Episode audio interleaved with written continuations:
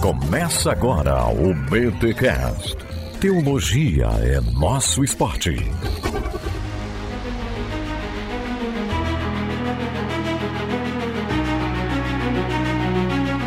Muito bem, muito bem, muito bem. Esse é o BTcast de número 457. Aqui é o Gustavo de Anápolis, Goiás, mantenedor do Bibotalk e aluno da EBT e teologia é o nosso esporte. Eu sou o Rodrigo Bibo e eu acho que a gente não devia se envolver com política porque o mundo vai acabar mesmo. Eu acho que não devia. Isso. Eu não sei. Ah, boa pedida essa. Ó. Uhum. Aqui fala André Heinck e na política cristão não tem mais é que ser ateu. Boa. Cara, esse negócio de acreditar em Salvador da pátria não dá, não. né? Pera, ô, não comece espantando o pessoal. Gente, esse podcast não é sobre a igreja e o Bolsonaro. Por favor, pode continuar com a gente aqui. Ah, mas teve outros salvadores da pátria em outros momentos, né? Não é só ele, não. Exato, vamos focar em. Eu não quero falar desse cara aqui no nosso podcast. Vamos lá. Já veio com a carta na manga já. Pronto. Aqui é o Lucas Gesta trazendo filigranas de história da igreja pra vocês. Bah, o cara tá. Fazendo Meu, propaganda na entrada. Sempre, o cara sempre, ele não muda a entrada. Ele não... Depois ele pergunta por que, que não volta. Pronto, hein? já sabem. Aqui é o Leonardo Cruz e nós devemos sempre lembrar que somos gentios. Ô, louco, que que é isso? Bem, o Léo batendo carteirinha aqui no Bibotal, que aliás, o André também tava semana passada, né, no episódio sobre fundamentalismo. Daqui a pouco eu tenho que começar a dar royalties pra essa galera aí que tá participando demais aqui no Segundo alguns, eu já sou categoria de base. Eu e a Vic estamos no sub-30. categoria de base. Ah, o Léo, o Léo, o Léo é top, o Léo é top. Gente, estamos aqui para falar historicamente a relação do movimento evangélico com a política. Nós temos um BTcast Plus em que eu gravei com o Davi Lago e a gente falou de forma mais filosófica sobre essa relação cristianismo e política. Enfim, abordamos de forma mais geral o tema. Agora a gente vai falar um pouquinho de uma perspectiva histórica e obviamente fazendo um recorte dentro do movimento evangélico. Vamos arranhar um pouquinho os Estados Unidos e depois a gente vem aqui para América Latina para a gente discutir um pouquinho essa relação de evangélicos com a política. Mas antes, os nossos recados paroquiais. E nos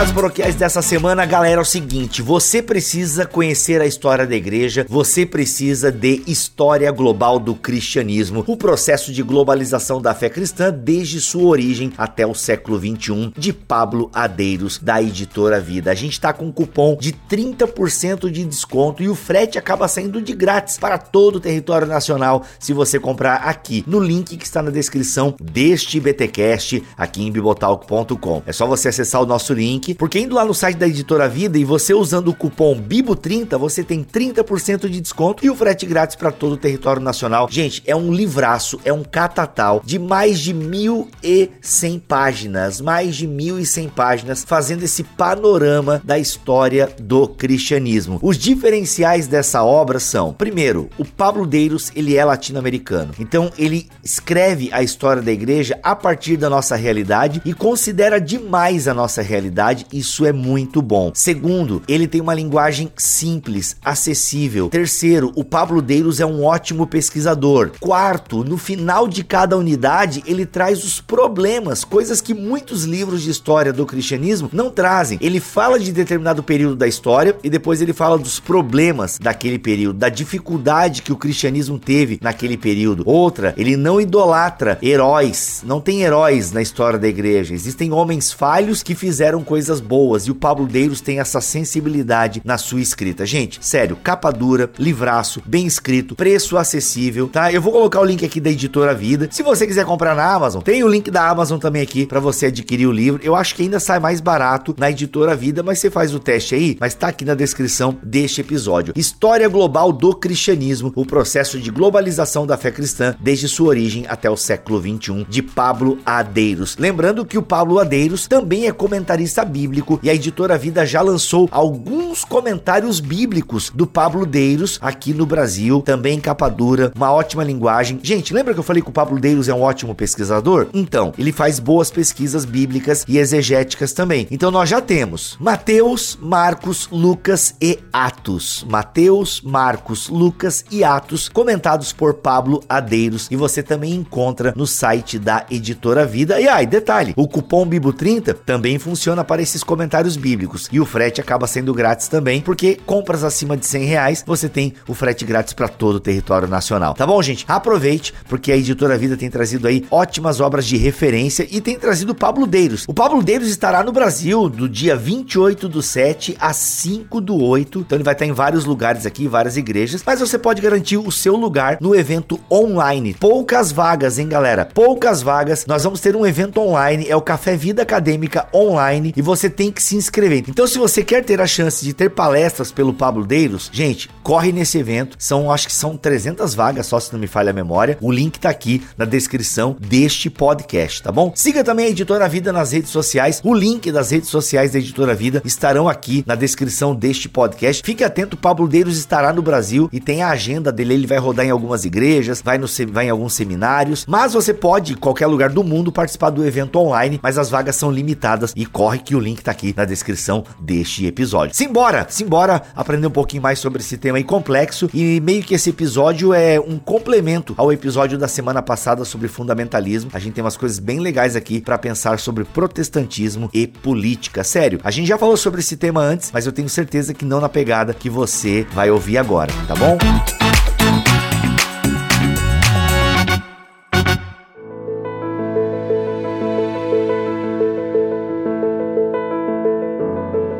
Bem, amigos, essa relação igreja, política, evangélicos, bancada evangélica, hoje está um pouco mais tranquilo para nós, aliás, nada tranquilo, mas são temas que não nos assustam. A gente vê pastores que se candidatam a cargos políticos, inclusive utilizando, né, vote no pastor Clodoaldo. Enfim, a gente vê isso é, acontecendo. Nós temos uma bancada evangélica, sem entrar aqui nos méritos se ela é boa ou ruim, mas existe, né, uma bancada do agronegócio. Como é que é a bancada do agronegócio? É a bancada do boi? Não, não sei como é que é o nome da bancada. Agropecuária? Pecuária? Boi, isso é aí. a bancada do boi? Ou ruralista, bancada ruralista. Bancada ruralista. Aí, Bancada do boi, mas, mas o nome oficial é ruralista. Ruralista, ó, é que bancada do boi fica mais legal porque é B e B, né? Bancada do boi, eu gosto dessas rimas assim, mas E o enfim. terceiro B, que é a bala, né? Olha aí, ó, e tem o quarto então, tem a Bíblia, boi, bala, até, até tem tudo aí, né? Tem a bancada da Bíblia, a bancada do boi, a bancada da bala, tem a bancada, enfim, tem as bancadas que representam interesses de parte da sociedade e obviamente que a gente tem no Brasil que desde a década de 60, depois vocês me corrigem aí, mas na minha cabeça vem década de 60, a gente tem evangélicos se candidatando, irmão vota em irmão, mas, mas nem sempre foi assim. Nem sempre, pelo menos aqui no Brasil, essa relação evangélico e política foi bem vista. E eu queria agora contar com os meus amigos historiadores aqui, ah, pessoas que estudam história e que gostam desse tema, que vivem desse tema, para gente entender um pouquinho como é que foi essa relação dos evangélicos com a política. E vocês querem voltar, porque eu já sei que vocês vão voltar, né? Porque quando a gente grava podcast de história, com o Lucas mesmo é uma desgraça, né? Que a gente puxa um tema Lucas. Então, Abraão, quando subiu com Isaac, o Lucas. Não, ele vai começar mais tarde, vai começar em Constantino. Isso, mano. não, por favor, né? É. Mas enfim, se for necessário, Lucas, eu tô só brincando aqui contigo. Mas enfim, gente, pra onde a gente volta pra entender essa relação de evangélicos com a política? E lembrando, eu quero já fazer esse recorte, porque eu sei que se a gente for realmente pensar em Igreja Católica Romana, aí são outros 500, né? Ah, então, eu Onde é que eu vou começar agora? Então, ô Biba, não, você fez a gente ler aquela outra unidade, então vou começar de lá. Quando eu- a gente volta para o início para entender as raízes, é porque você tem sempre um ah, alguém pegando a, a, a raiz de tudo no começo. Tem sempre alguém voltando ao mundo primitivo, tem sempre voltando alguém voltando para o início. Eu quero trabalhar aqui inicialmente, que vocês já devem ver, é que o cristianismo ele tem uma tendência de tomar todas as coisas, igual aquele filme da bolha assassina, lembra? Aquela bolha rosa que que ia tomando tudo. O cristianismo, ele isso já é orgânico, é a primeira religião do mundo assim, que ela toma conta de tudo. Começa no, no paradigma religioso, começa a transformação ah, na vida religiosa, na vida social, ela vai entrando em todas as classes sociais, ela vai entrando em todas as classes econômicas de poder e chega o momento que o cristianismo vai entrar na política. A gente tem que entender que nós queremos uma política neutra, laica,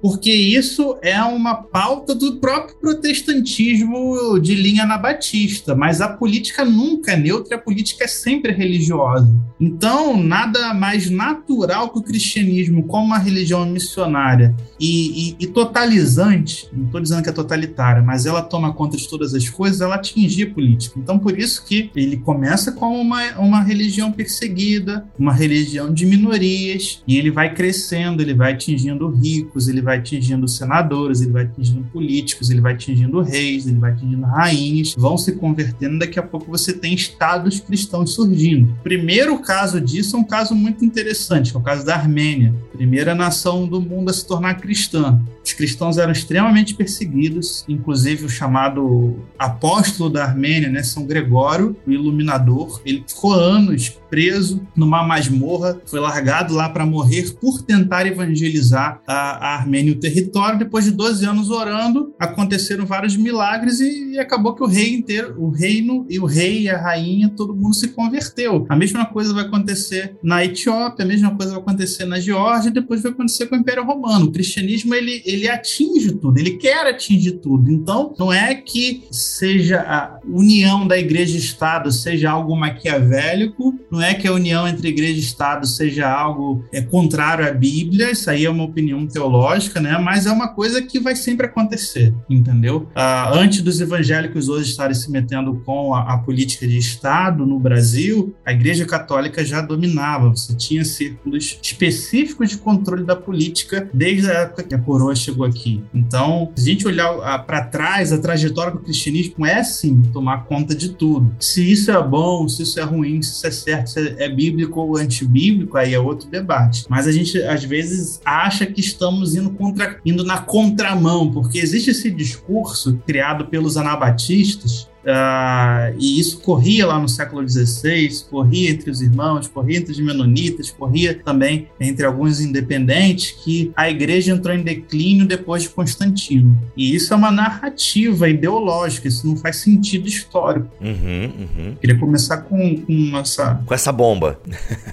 Meus amigos historiadores, reajam a isso. Não deixa o Lucas falar sozinho, que eu tenho medo. Então, a questão que ele está colocando é dessa questão política, a gente tem que pensar do que, que a gente está se referindo referindo então quando a gente está falando em política hoje, né? É porque a política hoje ela está definida por um paradigma da modernidade que é vinculado à democracia, onde o cristianismo é uma das vozes que está dentro de um debate do Estado supostamente laico, que ele, ele mencionou. E aí eu acho que é, é típico da modernidade agora. Talvez seja esse o ponto que a gente precise pensar agora, porque essa noção de política que a gente está falando ali, por exemplo, na reforma, ela é casada com o Estado, ela é completamente vinculada chamada reforma magistral, né? Então, me, todos os reformadores nesse período, eles, ninguém estava pensando numa separação entre igreja e Estado, de, de que a fé vai para a esfera privada e que aí o debate público vai ser um debate em que todas as religiões podem se colocar, mas que nenhuma delas vai ser privilegiada. Isso não existe na reforma, isso vai aparecer lá depois da Constituição Americana. Antes disso, não não não não está em pauta. E é justamente o que o Lucas tinha mencionado, né? Que é inclusive uma reivindicação dos protestantes perseguidos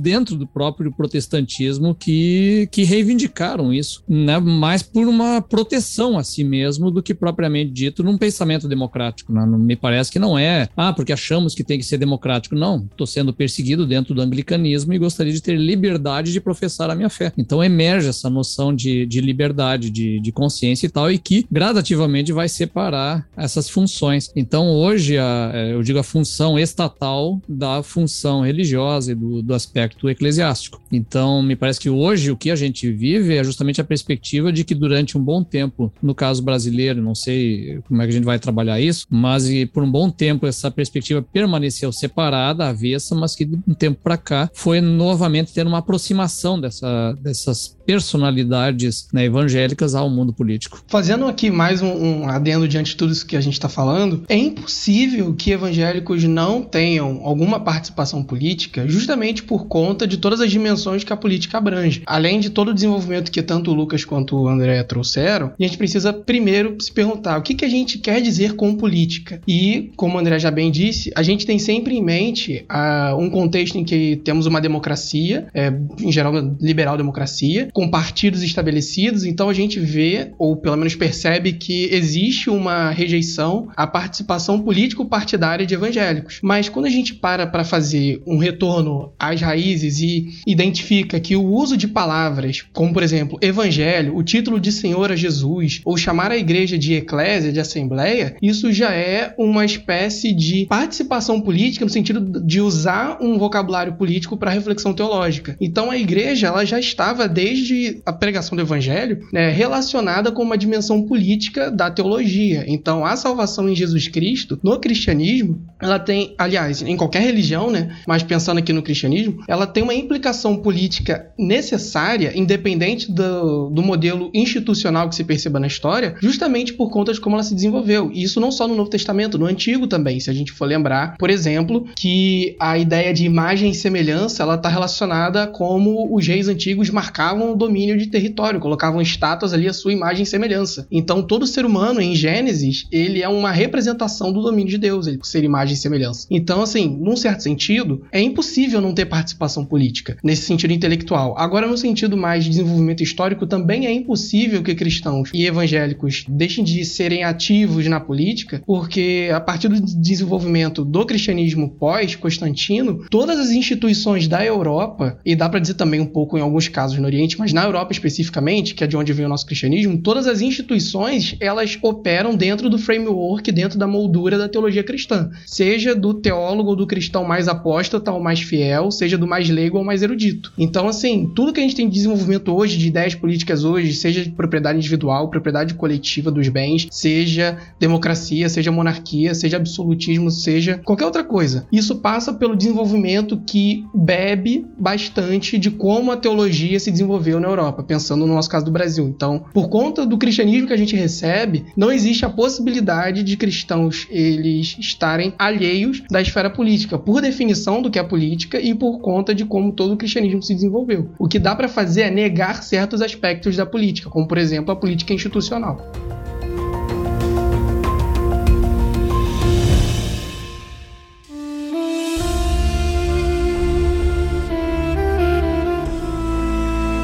Mas isso se tratando de Europa e até mesmo nos Estados Unidos, a gente tem essa a igreja envolvida, né? Pastores envolvidos com ações políticas, é, com essa questão até política partidária, poderia usar esse tema, mas isso não se refletiu, por exemplo, na América Latina, ou isso, como a gente vê hoje, na América Latina teve um pouco mais de resistência, segundo o Pablo Deiros diz aqui pra gente no História Global do Cristianismo. Como é que a gente consegue fazer essa, essa distinção? Passando agora para nossa era, para a Idade Moderna, quando a gente tem essa cisão religiosa na Europa, todo, toda política, como o Leonardo disse, é cristã. Então, por exemplo, o que vai acontecer na Alemanha? Os príncipes do norte vão falar: não, a gente quer aderir à reforma de Wittenberg. Pronto, acabou. Os príncipes do sul falaram: não, a gente quer manter como sempre teve. Então, o que, que vai acontecer? Você vai ter pela primeira vez uma política protestante. Antes só tinha uma política cristã, agora vai ter uma política católica e uma, uma política protestante. E dentro do protestantismo, você vai ter uma política anglicana, uma política luterana e uma política reformada. Eu tô falando de estados cristãos tá? É, nações que têm reis, ou têm repúblicas, ou têm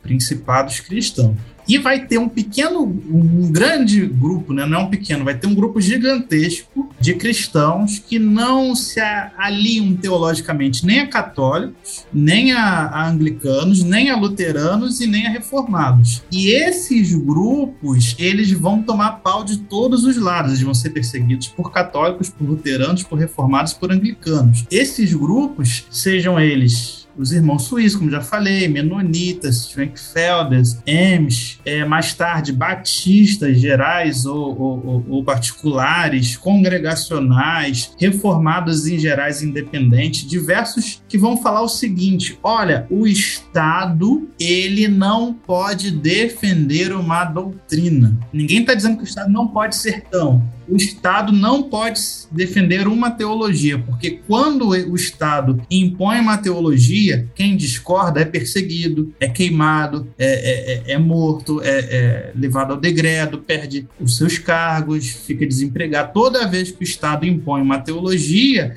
grande parte da sociedade que discorda vai ser perseguido. Então, essa ideia de liberdade religiosa está surgindo ali também na reforma entre esses grupos que não entram na maioria dos livros de história da igreja, mas eles eram uma, uma grande, pequena maioria de protestantes no mundo. Então, a partir daí, quando a gente. Você falar de democracia, republicanismo, separação entre três poderes, as pessoas tendem a achar que isso é Revolução Francesa, que isso aí é, é as revoluções liberais do século XVIII e XIX, mas não. Isso são os modelos que protestantes perseguidos já estavam propondo ainda no século XVI e no século XVII. A forma como eles se reuniam na igreja era uma forma que eles pensavam moldar a política. Dava para fazer isso na Europa? Não dava. Então, essa galera que consegue migrar para os Estados Unidos vai tentar formar uma nação cristã. Ninguém está dizendo que ela é uma nação laica ou, ou sem religião, uma nação cristã, mas que não imponha a ninguém uma determinada doutrina de uma determinada igreja. Então, não vai impor o anglicanismo, não vai impor a fé reformada, nem a fé luterana, nem a fé batista, nem a fé católica. É cristão, mas não vai impor nenhum nada mais além do que isso. E se não quiser ser cristão, se quiser ser, seguir a religião chinês, se você quiser ser islâmico, se quiser ser ateu, tá liberado. Então a gente tem que também pensar que até isso é uma conquista do protestantismo. E pensando nesse, nessa ideia, há um novo modelo, então, de um Estado que não impõe uma religião. Isso aí é uma coisa nova, né? E protestante. Não tem isso no cristianismo anteriormente. Ô, Lucas, mas isso aí que você tá falando no contexto norte-americano, certo? Mas ali no contexto norte-americano, é a forma com que tu falou, se eu entendi, uma parada assim bem tipo, galera, a gente tem aqui uns, uns costumes legais, mas a gente não tá impondo a nossa religião sobre vocês. Mas ali no século é, 18, 19, já tem é, movimentos cristãos bem estabelecidos e tal, e aí tem essa mistura com o republicanismo também. E a galera parece ter uma questão da moral cristã. Onde que eu tô me perdendo aqui nesses meus pensamentos? De acordo com, que com o que tu acabou de falar. Onde eu tô me descolando aqui? Porque eu tenho essa na minha cabeça. Já tinha essa galera com a moralidade cristã, enfim. Que tinha princípios cristãos já bem estabelecidos. Que vão ajudar até na formulação de códigos morais norte-americanos e tal. Ainda que não esteja nenhuma religião, mas tem uma moralidade cristã. Como é que é isso daí? Isso, Leonardo, até a pesquisa deles, eu só vou dar uma palhinha aqui essa primeira, esse primeiro grupo de intelectuais formadores dos Estados Unidos, eles têm um, um, um, uma ideia que deísta, né, muito forte, que é o seguinte: a moral verdadeira ela não precisa ter nenhuma bandeira religiosa, mas a moral verdadeira é sempre a cristã. Né? Então você não precisa nem acreditar que Jesus é Deus que morreu e ressuscitou, desde que você acredite no Sermão da Montanha e pratique. Então o deísmo é muito forte, é uma tentativa de secularizar a ética cristã. Isso que seria o deísmo. Uhum, então essa, essa, esse primeiro grupo até de, de, de presidentes americanos, eles vão ter essa, essa noção. A moral cristã é a densidade da sociedade, né? E quando, né, nos processos de guerra, da guerra da independência ou da guerra civil, a começar a multiplicar pobreza, bandidagem, começar a multiplicar prostituição, uso de drogas na, na, nos Estados Unidos e houverem os chamados Great Awakenings, né? Tanto o primeiro quanto o segundo, tem gente que até que fala de um terceiro. Esses Great Awakenings, esses grandes despertamentos, eles vão buscar restaurar a moral cristã na sociedade, mas não impor a moral, a teologia batista ou a teologia presbiteriana. Ninguém vai ser proibido de batizar bebê e ninguém vai ser proibido de batizar adulto. Ninguém vai ter que comungar todo domingo. Não é igual os puritanos fizeram na Inglaterra, que impuseram domingo lá na Revolução Puritana, fecharam os teatros. Não. Mas é um, um, uma tentativa comunitária das as igrejas de criarem novas estruturas sociais para acabar com as, as mazelas é, sociais que estavam acontecendo. E aí, a gente vai chegar depois no fundamentalismo, por que está acontecendo essas mazelas? Aí vão falar, ah, porque trouxeram liberalismo da Europa, porque trouxeram comunismo, porque trouxeram ecumenismo. Aí vai se colocar a culpa nessas, nessas questões europeias. O europeu é sempre o, o destruidor, né? E nunca na, nas guerras, no processo de escravidão, que, que o próprio protestantismo manteve no sul, né? Isso porque o Lucas ia dar só uma palhinha, hein? Fica aí a, fica a ressalva. Isso que dá gravar com o historiador, né? A gente se der, se der corda, a gente sai falando. Vamos lá, só não se enforquem com ela, mas pode ir, vamos lá. o, o, Lucas ele já começou no período da, a fala dele no período da independência do, das 13 colônias, o que a gente conhece hoje como Estados Unidos. Mas tem uma raiz puritana aí, porque کھی tem uma outra grande conquista do protestantismo em relação à liberdade religiosa e política, é que, embora houvesse defesas de modelos republicanos já nas cidades-estado da Itália, como por exemplo Pádua ou Florença, essas, essas iniciativas de república elas não eram baseadas num pacto. E isso vem muito forte da teologia reformada que chega nos Estados Unidos. E exatamente por conta dessa questão do pacto, que fica ao mesmo tempo acordado que nenhuma comunidade, nenhuma colônia, por exemplo, se tem uma colônia presbiteriana, ela não vai impor o presbiterianismo para a colônia batista, mas também fica acordado essa questão moral do cristianismo, porque ela também era vista como uma moral alcançável dentro da lei natural das coisas, como o Lucas também já explicou, né? E isso se, re se reflete no deísmo. Existe uma moral verdadeira, mas o cristianismo também está lá. E por conta dessa noção do pacto, ou seja, nós estamos aqui em comum acordo seguindo esse conjunto ético do cristianismo, cria-se uma perspectiva que se tem alguma coisa de errado acontecendo, é influência externa, nunca influência de um problema que está ali no meio, porque aquilo está sendo acordado. Sejam as questões que a gente possa julgar positivas, como liberdade religiosa, ou negativas, como mesmo a escravidão, como a gente até comentou no episódio sobre fundamentalismo, em que os sulistas viam o abolicionismo como uma teologia vindo de fora ameaçar a sociedade cristã ali. E nesse momento em que acontece essa, vai se desenvolvendo essa visão de mundo em que, olha, como nós vivemos em comum acordo dentro de um com esse código de ética aqui, outras coisas para além da própria ética cristã pura e simples, por assim dizer, vão entrando ali, como a questão do liberalismo como expressão política que é fomentada direto da Bíblia, uma república, uma democracia federalista como é, um modelo que está inclusive baseado nas 12 tribos de Israel e várias outras coisas que são particulares de como os Estados Unidos foram se desenvolvendo enquanto nação, elas foram sendo agregadas a esse pacto comum. Então, os Estados Unidos eles têm uma religião civil, um nacionalismo cristão, não porque é um país batista, um país presbiteriano, um país congregacional, mas porque se desenvolveu ali uma espécie de ética cristã que permeasse todos esses grupos, e essa ética ela dá uma base para legitimar instituições políticas e culturais que são específicas dali, não aconteceram em outro lugar.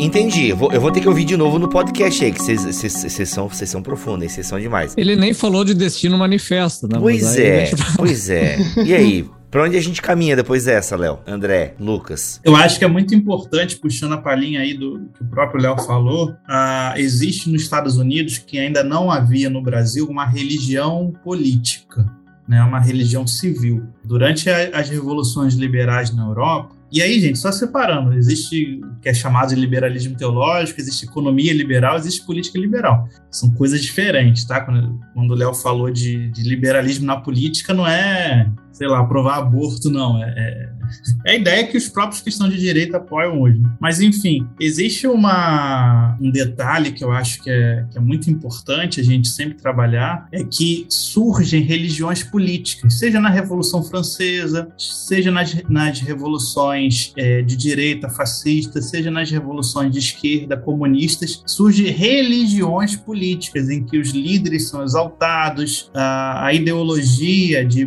política ela é exaltada como se fosse uma verdade. E os Estados Unidos, ele criou sua própria religião civil ou sua própria religião política com esses valores, né? Democracia, busca da felicidade, liberdade econômica, política, social, liberdade de fé, liberdade de escolha, liberdade de partido, liberdade de, de livre iniciativa. Isso a gente chama de valores liberais. Isso surge com diversos pensadores europeus, tá? Não é liberalismo teológico, não é debate sobre Bíblia, não, e, e dogma. Os valores liberais, eles se tornam nos Estados Unidos uma religião no sentido sociológico. Tanto democratas quanto republicanos seguiam né, essa, essa religião. Então, isso era comum a católicos e os diversos tipos de protestantes. Então, o que o Bill falou, no, perguntou no início, no Brasil, nós, quando fomos formados, as igrejas evangélicas brasileiras, quando foi formada por missionários, ela não tinha essa religião civil, essa religião política. Agora que isso está sendo pregado aqui no Brasil. Brasil, 200 anos depois, é porque a gente tem esse delay aí. Sobre essa religião civil que o Lucas está falando que nos últimos anos passou a ser pregada aqui, é, isso tem a ver com a noção que até no vestibular, se você ir vestibulando, você vai poder ver alguma vez, que é o destino manifesto. É, no caso, essa é uma crença da política dos Estados Unidos, dos estadunidenses. Eu estou usando estadunidenses aqui propositalmente para localizar isso, porque dentro dessa raiz dos puritanos eh, peregrinos chegarem lá e fundar uma república cristã que fosse modelo para a velha Inglaterra, começou-se a cultivar ali uma noção que essa república cristã daria certo justamente por eles seguirem a, a moral cristã em sua perfeição mais próximo disso. E isso vai sendo alimentado pelos colonos ingleses ali na América do Norte, porque é uma, é uma colônia assim difícil, é difícil plantar lá. Os próprios povos nativos ali que têm conflitos e, e, e roubam da parte do, da, do plantio dos colonos e todas essas dificuldades que vão sendo vencidas alimenta esse espírito de que nós estamos dando certo porque Deus está conosco e aprovando o nosso jeito de se organizar em sociedade. E quando chega o, o, os deístas e o iluminismo no momento da independência dos Estados Unidos, é, dentro da noção de que a história ela caminha num, num ritmo que é determinado por por, uma força, que aí a gente pode discutir qualquer que seja, o marxista acha que é a luta de classes, o deísta vai achar que é a providência, são as leis naturais. E isso casa essa convicção puritana com a convicção iluminista. E dentro da própria política é, dos Estados Unidos, cria-se essa esse impulso de, olha, nós somos o modelo para todo o resto do, dos países e nós devemos exportar esse modelo. É por Deus e pela pátria o mundo precisa dos valores americanos. E isso está presente em republicanos, em democratas, pelo menos até os anos 50 e em todos os grupos do, do cristianismo norte-americano, sejam fundamentalistas, sejam modernistas e por aí vai. Agora a pergunta é a seguinte, Léo. Ok, por que que isso não veio de certa forma com os missionários, né? Os missionários vêm para o Brasil Brasil. Se a gente pega o um movimento pentecostal, tem como é, missionários principais americanos. Vamos tratar, por exemplo, da, aliás, na verdade não são americanos, né? Mas vêm da Suécia, por exemplo, passam pelos Estados Unidos e não vem essa verve política, né? O Francescon, eu não lembro de onde que é. Ele era italiano? Não lembro agora. O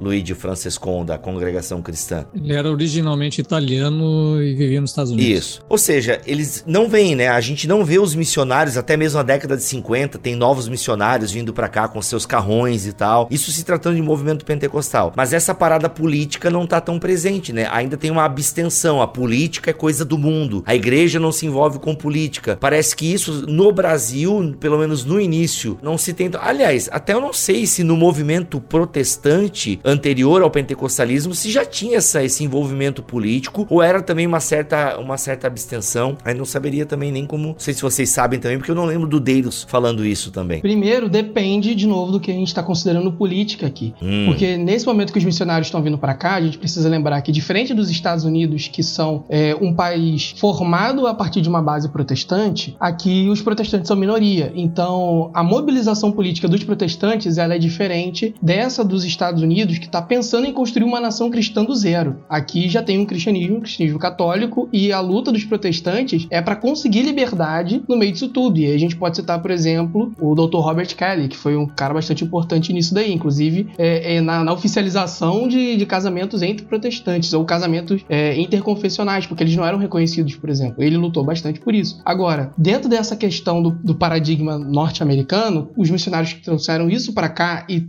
efetivaram isso de alguma forma, existem alguns casos, como por exemplo os batistas que chegam em Americana, porque o Brasil ainda é um país escravista e eles estão fugindo do Sul porque agora o Sul perdeu a guerra civil e não pode ter mais escravidão. E aí os caras vêm para cá, é, Americana e Santa Bárbara do Oeste são essas duas cidades. Então assim, isso chegou aqui, mas não foi a ênfase principal, porque uma vez que o Brasil é um país majoritariamente católico e o catolicismo era a religião oficial do Estado, a principal luta para começar o movimento protestante no Brasil é por liberdade religiosa. É, os luteranos, por exemplo, vai construir uma igreja lá, ele não podia colocar adereços externos que identificassem como uma igreja. Então não podia ter a torre com sino, não podia ter elementos que identificassem como tal, porque não era uma, uma religião lícita, apenas o catolicismo. Né? Isso é um processo bem lento depois. Eu acho que também, para responder o Bibo, é que os missionários que vêm chegando aqui, eles são embebidos dentro de uma corrente chamada dispensacionalismo. Só que é uma corrente dentro do dispensacionalismo que ela tem uma escatologia muito urgente. Eles,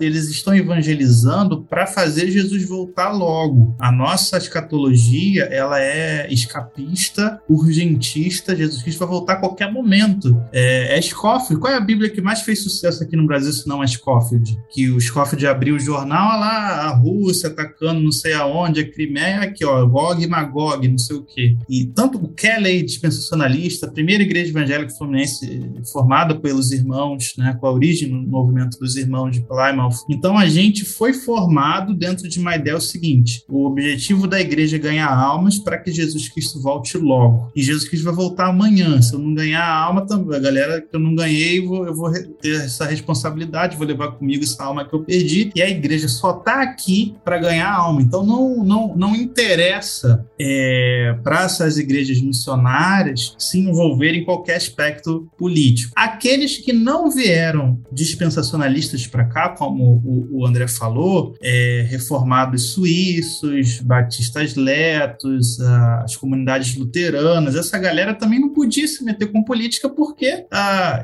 que vieram né, antes da República, que vieram ainda no Império, porque o Brasil é católico, né? O Brasil é império, você não tem que falar nada. E, ah, e eles vão lutar pelas coisas simples na política, que é poder enterrar o corpo da família no cemitério, que é poder ter um casamento reconhecido, que é poder reconhecer uma firma, ter uma empresa, comprar um terreno. Tem um aspecto, Lucas, do, do dispensacionalismo também, é que ele nasce ou ele ganha emergência é vinculado ao fundamentalismo e ao abraço à Bíblia. E isso aí está vinculado, que nós falamos outro dia também, é, a uma reação à, à ideia, principalmente o liberalismo, o, a, a seminários e as igrejas vinculadas ao liberalismo traziam uma função muito forte no evangelho social, né? E há uma reação a isso. Então, o, essa turma toda, ela está reagindo à ideia de que a igreja deva agir socialmente por uma reação ao liberalismo e à maneira como tinha se tratado a escatologia nesses grupos, né? Então, reagindo a isso, acaba é, exacerbando o aspecto espiritual em detrimento do social, e aí o político vai junto. É, e o, o Bill falou também do pentecostalismo. O pentecostalismo, ele se forma na ideia que Jesus Cristo vai voltar imediatamente. Não tem sentido, razão é, racional de eu querer me meter com política,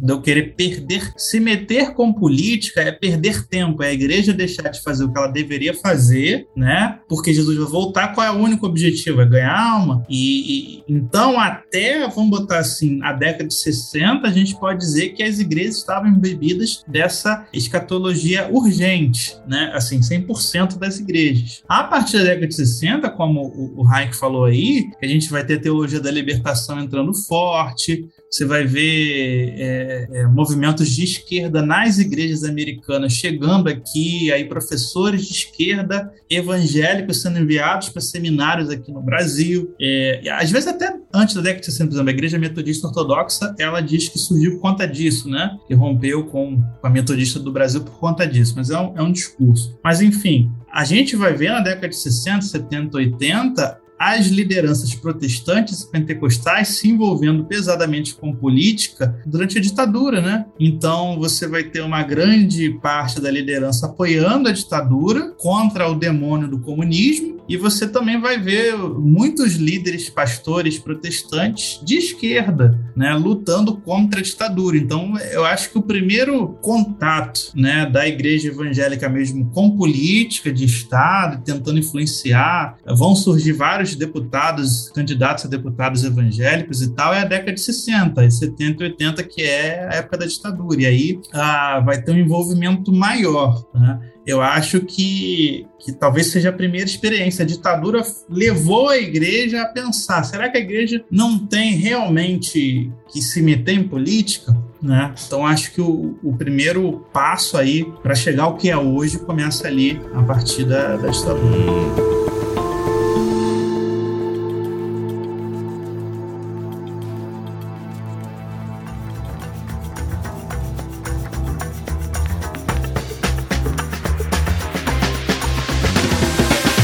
Seja, vai tendo espaço no país para a manifestação religiosa, os religiosos vão ganhando espaço na política, porque primeiro é um envolvimento político para a sobrevivência ou enterrar os seus mortos. Tem uma coisa também importante, Bibo, desculpa te interromper, hum. mas Não, uh, é que nós estamos falando também da época que está de fato crescendo o movimento protestante evangélico no Brasil, principalmente pela via do pentecostalismo. Uhum. Então já existe um volume maior de pessoas evangélicas é, no Brasil que vai também acabar se tornando um ingrediente político, que na verdade é, é, o grande erro da, da mídia no Brasil no geral foi ignorar esse, esse grande contingente evangélico e as pesquisas científicas mesmo a respeito disso, ignoraram esse assunto até ontem. Agora se tocaram que existe aí 30% de uma população pensando da maneira evangélica. E aí, nossa, o que aconteceu aqui? Não, ali os anos 60 já tem essa intensificação, esse aumento, esse crescimento, e, e aí vai emergindo também a, a manifestação política. Né? Sim. Um paradigma engraçado é que você falou do pentecostal, mas eu acho que o, quem primeiro vai para a política mesmo de cara para fundar partido são os neopentecostais, hein? E... Se eu não me engano, são os deuteropentecostais, Lucas, eu acho, porque... Deutero?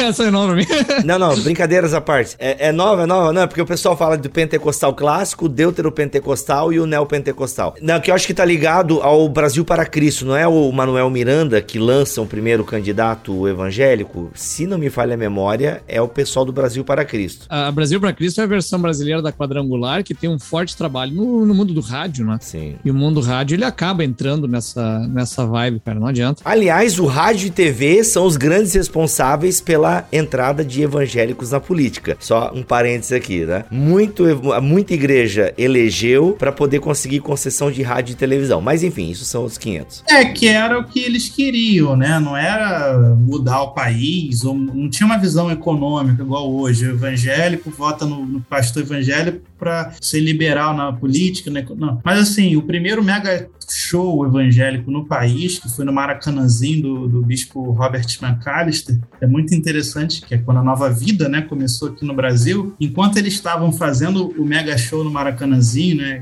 inaugurando o neopentecostalismo no país, os tanques estavam passando na Avenida Maracanã. E aí militares entraram no estádio que pensaram que aquilo ali poderia até ser uma revolução acontecendo ali, um, um, uma tentativa de golpe, aí viram que era um culto, mas ninguém entendia que negócio de culto era esse. Não tinha ainda evangélico no país, era só o protestantismo tradicional. É, é, é muito interessante que e, quando esses pastores neopentecostais forem crescendo, é, embebidos daquela ideia americana do Oral Robert, o cara tem o cara é quase um senhor feudal, né? Vamos botar assim. O cara tem universidade, ele tem influência em senadores, estados, ele tem dinheiro, ele é rico. E aí, esses pastores neopentecostais começarem a, a pegar esses paradigmas, eles vão começar a se meter profundamente na política das pequenas cidades. Então, eu acho que é o neopentecostalismo que funda isso que a gente está vendo hoje na eleição de 2017 para cá, por exemplo. Né? A gente precisa de um presidente evangélico para legislar, não para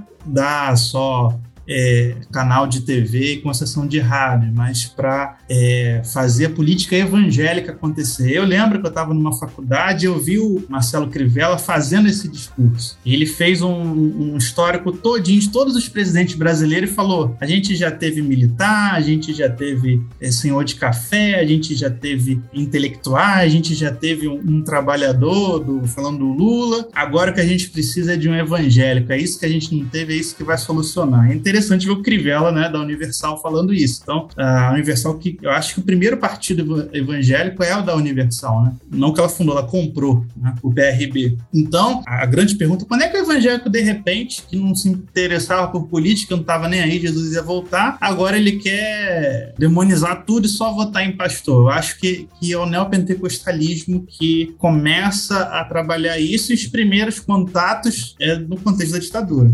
Essa fase que o Lucas está falando aí, o que o Paul Preston chama de os despachantes da fé, porque tinha toda essa expectativa no momento da redemocratização do Brasil, antes já, né? Mas com a redemocratização isso fica mais explícito para todo mundo ver. Evangélicos que fossem candidatos para atuar em prol das igrejas, né? No início, pela questão do, do televangelismo. Mas com a mudança que é, é trazida pela pré-campanha do Iris Rezende, lá em 92, é porque ele era o cara dos mutirões, assim, em Goiânia e tal, porque ele ficou famoso por conta disso. E para ganhar o, o apoio evangélico, ele dizia dizia que é fazer os mutirões da, da moral dos bons costumes cristãos. E isso chamou a atenção de muita gente. E nessa fase, o Paul Freston ele vai conseguir identificar o início do showmício gospel, que tem uma, uma carga muito pesada da ideia da batalha espiritual. Então, assim, os evangélicos estão envolvidos na política, embora ainda não institucionalmente de forma ampla, mas porque por meio desses showmícios gospel, é, quando tinha um momento de oração e de louvor, a oração era também uma arma política. Eles oravam para Deus tirar o comunismo do Brasil, eles oravam para acabar com a fome, para acabar com a pobreza, para acabar com qualquer problema social e político que você imagine. Mas isso dentro dessa lógica da batalha espiritual, de que existem demônios atuando é, em locais específicos, nas instituições, que precisamos expulsar o demônio que está em Brasília. Isso vai gerando essa expectativa de quando vai chegar um candidato que sente na cadeira presidencial e seja esse agente de Deus ou influenciado por um agente de Deus, isso é uma mudança mais recente, influenciado por agentes de Deus para que ele vença essa batalha espiritual que está impedindo o Brasil de crescer. E isso tem uma influência também norte-americana, porque a batalha espiritual, que a gente conhece por conta dessa visão dos demônios, de, do uso é, dos dons espirituais para poder mapear os demônios, saber onde eles estão, e, e, e junto da reforma apostólica, né, de ter os generais para essa batalha, ela não é só espiritual, porque a Cindy Jacobs ela tem dois livros que são muito importantes para isso, e um deles, eu não vou estar lembrando o nome agora, que é o que ela fala especificamente da questão teológica da coisa. E depois tem o Manifesto da Reforma, que é quando ela fala da importância política da batalha espiritual, para que cristãos possam chegar nesses lugares de poder, influenciados pelo Espírito Santo, para ali vencer as batalhas espirituais, na cultura, na economia, na, na educação. E curiosidade aqui, as bases dela são teólogos reformados. Ela cita Bran Kuyper, ela pode citar mal, mas ela cita.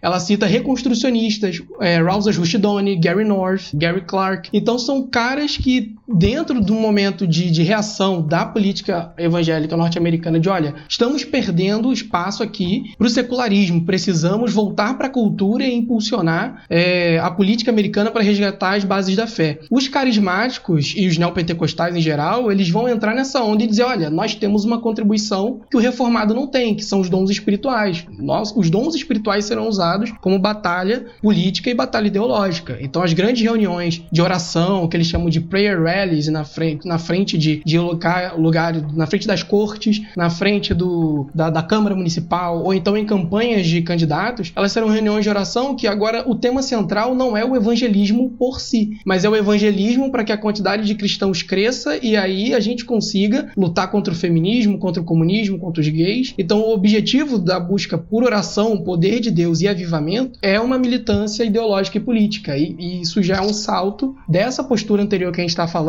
de a gente busca avivamento e evangelismo porque Jesus vai voltar. E a gente tem nada a ver com o que está aqui em volta. O que a gente percebe agora, tanto nos Estados Unidos e crescendo aqui no Brasil, uma procura por avivamento, oração e evangelismo, o que a gente precisa ser uma embaixada de resistência política e ideológica contra o mundo que está caindo ao nosso redor. Cara, como isso é parecido, ou ver bem claramente manifesto na Marcha para Jesus, né? É interessante porque eu, eu fiz outro dia uma, eu não costumo frequentar a Marcha para Jesus, mas eu fiz uma observação de uma marcha em Porto Alegre, né? Porque eu queria fazer uma comparação, trabalhar um pouco, perceber como é que funcionava uma romaria católica e como é que era a lógica da Marcha para Jesus, porque eu achava que, olha, é uma espécie de romaria, mas não tem nada a ver com romaria. A Marcha para Jesus, ela é absolutamente política, pelo menos na que eu presenciei, né? Inclusive o trajeto ele é político, a manifestação toda é política, né? É, ela sai em Porto Alegre, por exemplo, pelo menos naquele ano, ela sai da, do mercado público de Porto Alegre, passa na esquina democrática e sobe a Borges até chegar na Praça da Matriz, que é onde está o coração político do Estado, né? O Palácio do Governo Estadual, Palácio do Legislativo Estadual, Palácio do Judiciário e na frente da Catedral Metropolitana de Porto Alegre. Então ali é feito culto e bem isso que você falou, orando, repreendendo, virando a mão para os poderes, tomando posse, essa coisa toda altamente política no, no movimento da Marcha para Jesus. Pegando o gancho com Hayek, ele citou ali paradigmas neopentecostais, que é tomar posse, profetizar, declarar, fazer guerra espiritual com potestade nos ares. Nós estamos vivendo no Brasil pela primeira vez um governo evangélico. Isso nunca antes aconteceu. Por mais que os evangélicos apoiaram Lula, por mais que os evangélicos apoiaram Fernando Henrique Cardoso em, em, em, menos grau, é o primeiro governo evangélico. E é um governo evangélico neopentecostal. Você pode ver os ministros são evangélicos, são todos neopentecostais, inclusive aqueles que são presbiterianos, se você vê o cara pregando, é dentro do paradigma neopentecostal. Essa afirmação saiu de Lucas Gesta, ok, gente? CPF 0523, sacanagem. É, e explicar o que é neopentecostalismo não dá para explicar aqui. Quem quiser saber, vai lá no Instagram, vai no YouTube, que tem lá vídeo sobre isso. Propagandinha básica. né? Propaganda, propaganda. O Lucas e as suas filigranas de publicidade. Danada. Vai lá, Não, segue. porque esse neopentecostalismo aí, ele é o mesmo que está agindo hoje no- nos Estados Unidos. Pela primeira vez, eu acho que está havendo não mais aquele delay de chegar aqui, mas está, por conta das redes sociais, 24 horas se interligando. Essas, esses novos neopentecostalismos estão surgindo na África, estão surgindo na Ásia. Lógico que lá eles não têm tanto domínio, mas em nações cristãs na Ásia já está acontecendo isso. Então, a gente tem que entender que, por exemplo, eu vou- citar aqui a minha posição pessoal logo. Eu sou batista, né? O Heineken também. A gente aprende na Igreja Batista que o Estado é laico. Isso é obrigatório. O Estado não pode assumir uma posição teológica, o Estado não pode impor religião nenhuma. E a consequência é: se o Estado é laico, o Estado também é leigo. Ou seja, nenhum sacerdote ordenado pode exercer cargo público, cargo de presidência, cargo de legislativo, nada disso. É interessante que na última eleição do Barack Obama, ele concorreu é, com um candidato que era pastor batista que teve que renunciar para ser candidato a presidente. Ele deixou de ser pastor. Porque a gente entende que ou a pessoa foi chamada para ser sacerdote, sacerdote não, pastor, né? Porque a gente não crê em sacerdote, ou a pessoa foi chamada para o pastorado, ou a pessoa foi chamada para Já vida chama o pública. Lucas de católico, ele sai com sacerdote pra passar a batista, já viu, né? É, tô migrando aqui. Então, nós batistas entendemos que o Estado é laico e, por sua vez, o Estado também é leigo. A gente não pode eleger nenhum homem que seja pastor. E só que qual é o problema? Eu tenho visto isso mudar. A, a gente aprende isso na escola bíblica dominical, a gente aprende isso em discursos pastores mais antigos, mas você vê pastor batista que está se elegendo. Você vê pastor batista que está apoiando outros pastores pentecostais, né? Então, essa mudança também, onde eu quero chegar, é uma mudança de paradigma religioso. Existe um, um- existiu o catolicismo, as igrejas orientais, existiu o protestantismo na Europa, existiu o segundo protestantismo que foi formado nos Estados Unidos, existiu o movimento evangélico, que vai até ali década de, de 60, e agora a gente está entrando numa nova coisa, que inclusive é que o Philip Jenks fala naquele livro dele, né, A Próxima Cristandade. A gente está entrando numa nova religião cristã, que ela é meio neopentecostal, ela é meio ecumênica, ela mistura um monte de coisa, e aonde isso vai dar, aí não é pra gente saber, porque a gente está vivendo o momento. Então fica para o próximo episódio, né? Aí a gente faz um chute. Vamos chutar no que vai dar isso daí. Fica pro seu neto. Aí tem que chamar sociólogo, porque historiador é péssimo de futurologia. Ah, sociólogo entendi, adora. entendi.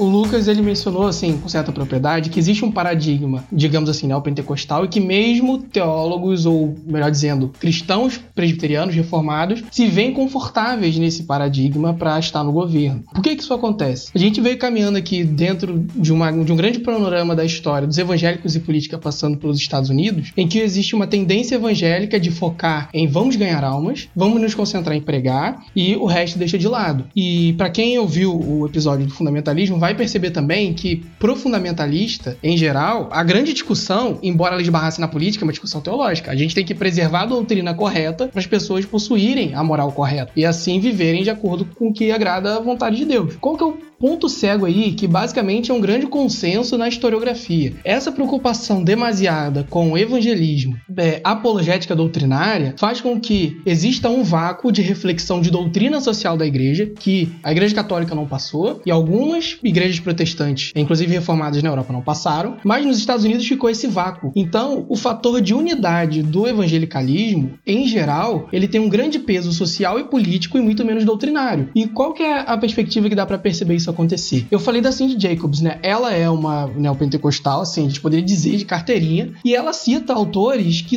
têm, um, no caso do, do reconstrucionistas, né, do Rushdon ou do Gary North, são autores que se você falar em pentecostal, o cara já coloca no quinto vale do inferno. Mas o que, que eles têm em comum? A posição de que o cristianismo deve conduzir a sociedade de cima para baixo. Porque isso é a base da, da política norte-americana desde lá, dos puritanos, de construir uma república cristã, etc e tal. É um sentimento que foi alimentado e está presente em todos os grupos. E a gente hoje, tendo mais afinidade com esses carismáticos da batalha espiritual, a gente traz isso junto. Tanto que eu tava olhando fontes primárias mesmo, ano passado, para ver como críticos da batalha espiritual olhavam para o movimento, nenhum deles olha para a ênfase política do movimento, que é evidente, tem um livro sobre isso. E ninguém fala da ênfase política. E quando você vai ver a, as temáticas políticas, em geral é porque as pessoas concordam de que temos que possuir no nosso sistema político representantes cristãos para de cima para baixo a gente conseguir fazer com que o Brasil se alinhe com a vontade de Deus. E isso tem a ver com o desenvolvimento do nacionalismo cristão nos Estados Unidos, que é a tendência de momento agora dessa institucionalização mais exacerbada desse tipo de envolvimento entre evangélicos e política que passa por toda essa trajetória, no caso dos Estados Unidos, que vem desde os reformados tradicionais, mas agora tem uma carga neopentecostal muito forte. E tá todo mundo junto porque o interesse comum é colocar o cristianismo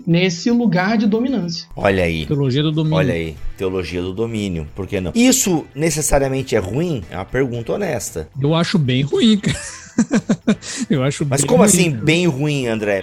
Cara, isso aí tem um cheiro de tanta coisa que a gente já viu na história por aí, cara. Isso tem um cheiro lá de Teodósio I, isso tem um cheiro do Carlo Magno. Isso aí, cara, é muita coisa. Uhum. Mas eu vou deixar para meus colegas talvez me rebaterem e me deixarem mais esperançoso com isso. Não, vamos lá, peraí, peraí. Deixa eu tentar formular a minha pergunta de, para fins bem práticos, assim. A maioria da cristandade, por exemplo, ou a maioria dos cristãos, majoritariamente são contra o aborto, né? Até onde eu sei, majoritariamente majoritariamente o cristianismo é contra o aborto. E se a gente tem políticos com uma moralidade cristã, talvez a gente consiga pensar políticas públicas e uma questão do aborto, que é o tema do momento, por exemplo, agora, né? Foi discutido muito isso agora recentemente. Até no próprio Estados Unidos agora, né? Para alguns é um retrocesso, para outros é uma vitória. Então, assim, a gente tendo políticos que têm uma filosofia cristã, uma teologia cristã, a gente não poderia ter um governo mais justo, por assim dizer? Ou não? A história ainda rebate esse meu argumento? Olha, eu vejo com muito preocupação e horror, porque uma coisa é você ter na, numa política cristã, grandes pensadores e intelectuais protestantes que já foram citados aqui, é, reformados, arminianos, né? Os arminianos fundaram praticamente o direito internacional. Grandes pensadores cristãos durante o século XIX nos Estados Unidos, grandes presidentes cristãos durante o século XX. Outra coisa é essa galera que está aqui no Brasil, por exemplo. É, esses pensadores e intelectuais aqui. Intelectuais não, né? Esses líderes de igrejas e, e, líderes, pastores e pastoras que tem aqui no Brasil são uma tristeza, são um terror. Você imagina. Outro dia, um deputado fez um projeto de lei, um deputado pastor evangélico, para que as rádios seculares fossem obrigadas a tocar música evangélica. Porque a música do evangélica abençoa a nação. Não, para, isso é verdade. Eu não fiquei sabendo dessa, cara. É. Nossa, passou, passou no só meu da, Só da Bíblia que não é. pode, que é imexível. Exato, eu fiquei só sabendo da Bíblia lá. O, o outro fez um negócio que a Bíblia não pode ser adulterada. É. O, pobre coitado estava até com uma boa intenção, porque ele estava pensando que a esquerda ia adulterar os versículos de homossexualismo na Bíblia a favor dela, e ele queria fazer um, uma lei para impedir que a esquerda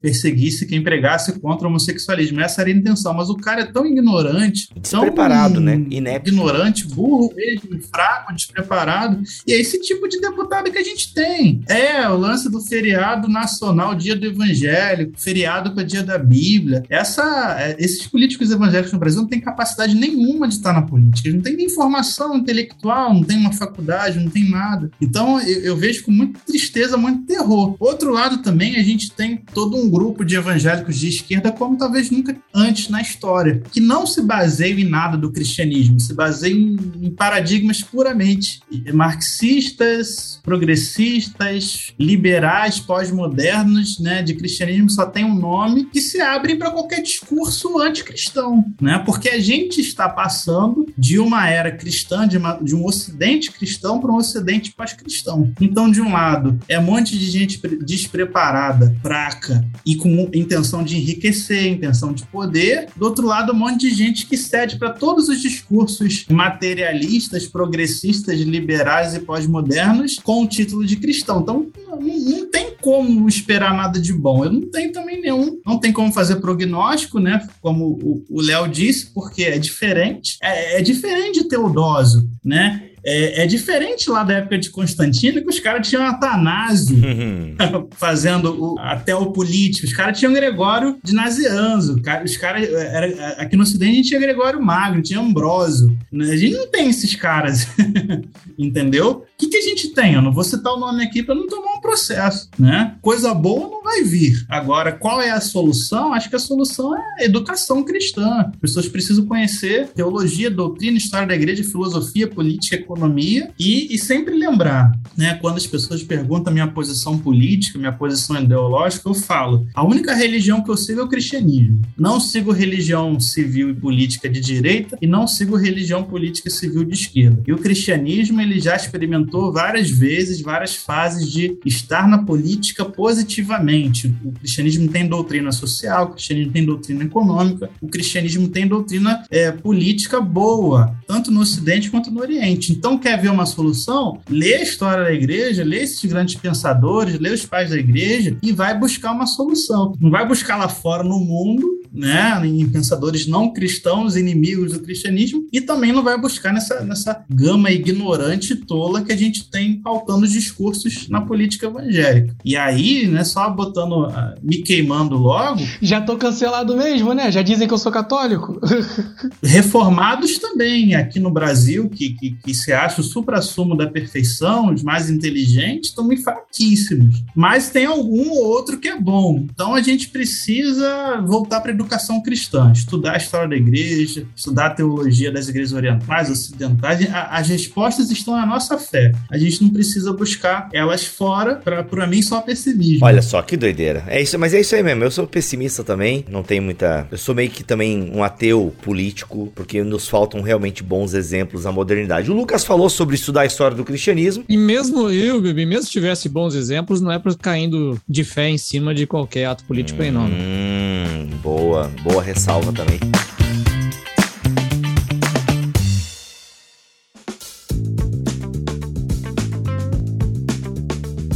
Gente, esse papo duraria mais e mais. A gente marca uma segunda parte, com certeza, já põe nas suas agendas aí. E se você quer estudar um pouco da história do cristianismo, sem sombra de dúvida, o livro do Pablo Deiros, História Global do Cristianismo, o processo de globalização da fé cristã desde a sua origem até o século 21. Inclusive, parte do que nós falamos aqui, o Pablo Deiros discute. Aliás, sempre que ele fala de um período da história do cristianismo, ele termina com as dificuldades daquele período, não esconde os defeitos e os problemas que aquele período histórico apresentou e o legado ruim, de certa forma, que ele deixou, tá? Então, se você quer aprender mais sobre história do cristianismo, Pablo Deiros, e é legal que ele tem uma perspectiva latino-americana bem interessante também, que nem sempre é contemplada em outros livros de história. E se você quiser comprar, usa o cupom BIBO30 no site da editora Vida, que você vai ganhar 30% de desconto e frete grátis para todo o território nacional, tá bom? O link, bem como o cupom, está aqui na descrição deste podcast. História Global do Cristianismo, de Pablo Deiros, da editora Vida. Lucas, obrigado pela tua presença aqui neste podcast, meu irmão. Quero agradecer muito aí a oportunidade. Ah, um prazer estar com, com você, Bibo, o André e o Léo aqui. Foi muito bom. E me amem, tá, gente? Se alguém discordar do que eu disse, a gente pode conversar lá no Instagram. Não precisa me queimar e me odiar para sempre, não.